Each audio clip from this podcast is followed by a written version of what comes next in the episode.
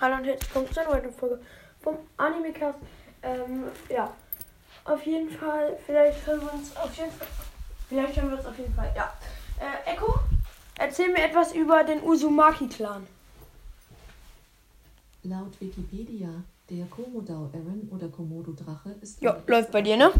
Weil ich auch Komodo-Drache gesagt habe. Echo, stopp. Echo, erzähl mir etwas über den Oshia-Clan. Folgendes habe ich im Web gefunden und übersetzt.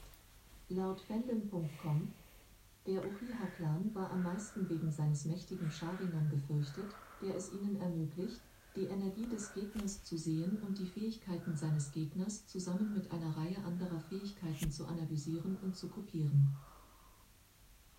Oh, danke. Okay, also es war jetzt nicht zu kurz, aber ich habe jetzt auch noch mal was darüber gehört. Auf jeden Fall, ähm, genau. Ich weiß, die Folgen sind in letzter Zeit übel lost. Aber ja. Äh. Genau, dann möchte ich, also heute soll es so ein bisschen über die Ushia und das Sharingan gehen. Oder das Sharingan. Auf jeden Fall, mh, der gefürchtetste äh, Ushia war tatsächlich Madara Ushia. Äh, die meisten kennen ihn. Ich kann mal so ein paar Ushia aufzählen.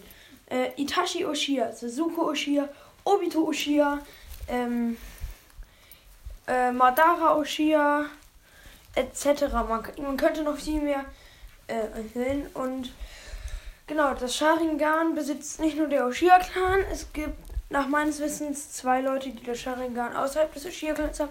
Einmal äh, Kakashi Hatake. Er hat das linke Sharingan von Obito. Und äh, ja.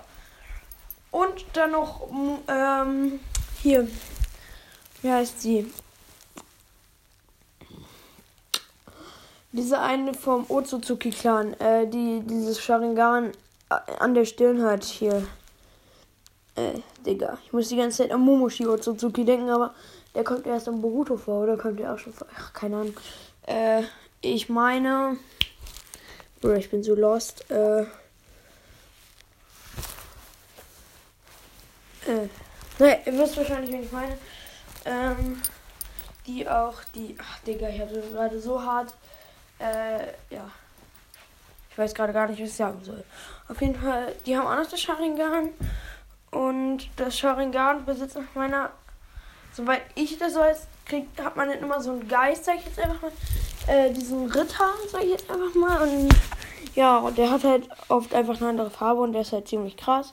Später ist es ja so, dass äh, sogar Kurama und Sasukes äh, Rittergeist sich sogar verbinden können. Und Kurama dann halt sogar die Rüstung vom Geist von Sasuke trägt. Und das ist sehr, sehr OP. Das verwenden wir auch einmal in Boruto. Und ja. Ähm, dann äh, würde ich halt sagen, was kann ich euch noch über den Ushia-Clan erzählen? Ähm, ja, Itachi hat ziemlich viele aus dem Clan getötet. Ähm, wenn ihr jetzt nicht wissen wollt, warum, weil es ist was anderes, als jetzt viele denken werden, die jetzt noch nicht mit Naruto durch sind. Ähm, deswegen jetzt bitte ausschalten. Ich mache jetzt mal 5 Sekunden Zeit, um auf Pause zu machen. Ja, Itachi hat ja seine Familie auf Befehl des dritten Hokages umgebracht. Und ähm, weil der Uchiha-Clan angeblich was geplant hatte. Und Itachi hat immer von außen heraus, äh, also oder von innen heraus, also sozusagen halt äh, Konoha beschützt und hat halt das auch mit seinem Bruder erzählt, damit er halt auch immer stärker wird und irgendwann halt äh, ihn stark genug ist, um ihn zu besiegen und halt kein Weichei wird. Ja. Ähm, fand ich eigentlich ziemlich krass. Äh, ja.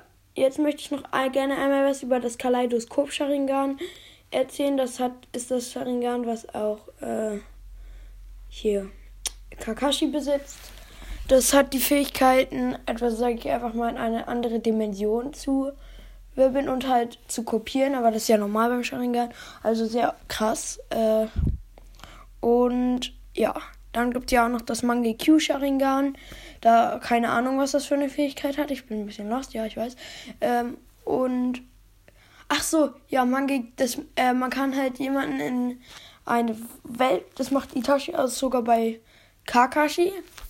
Fand ich ein bisschen krass dafür, dass er halt äh, eigentlich Konoha noch immer beschützt, dass er dann halt Kakashi 64, also dann wird man halt in so einer Welt gefangen und kann dann halt, wird dann halt nach Wille des äh, Benutzers halt vom Sharingan halt in dieser Welt gefangen für 72 Stunden in dieser Welt. Das ist in der realen, in der realen Welt dann aber nur irgendwie eine Sekunde oder so. Das ist halt richtig krass. Und auch, ja, äh, Kakashi wurde damit auch ziemlich, sag ich einfach mal, gefoltert. Und war danach auch komplett am Ende, aber ja. Ähm, ich hoffe, die Folge hat euch gefallen und ciao.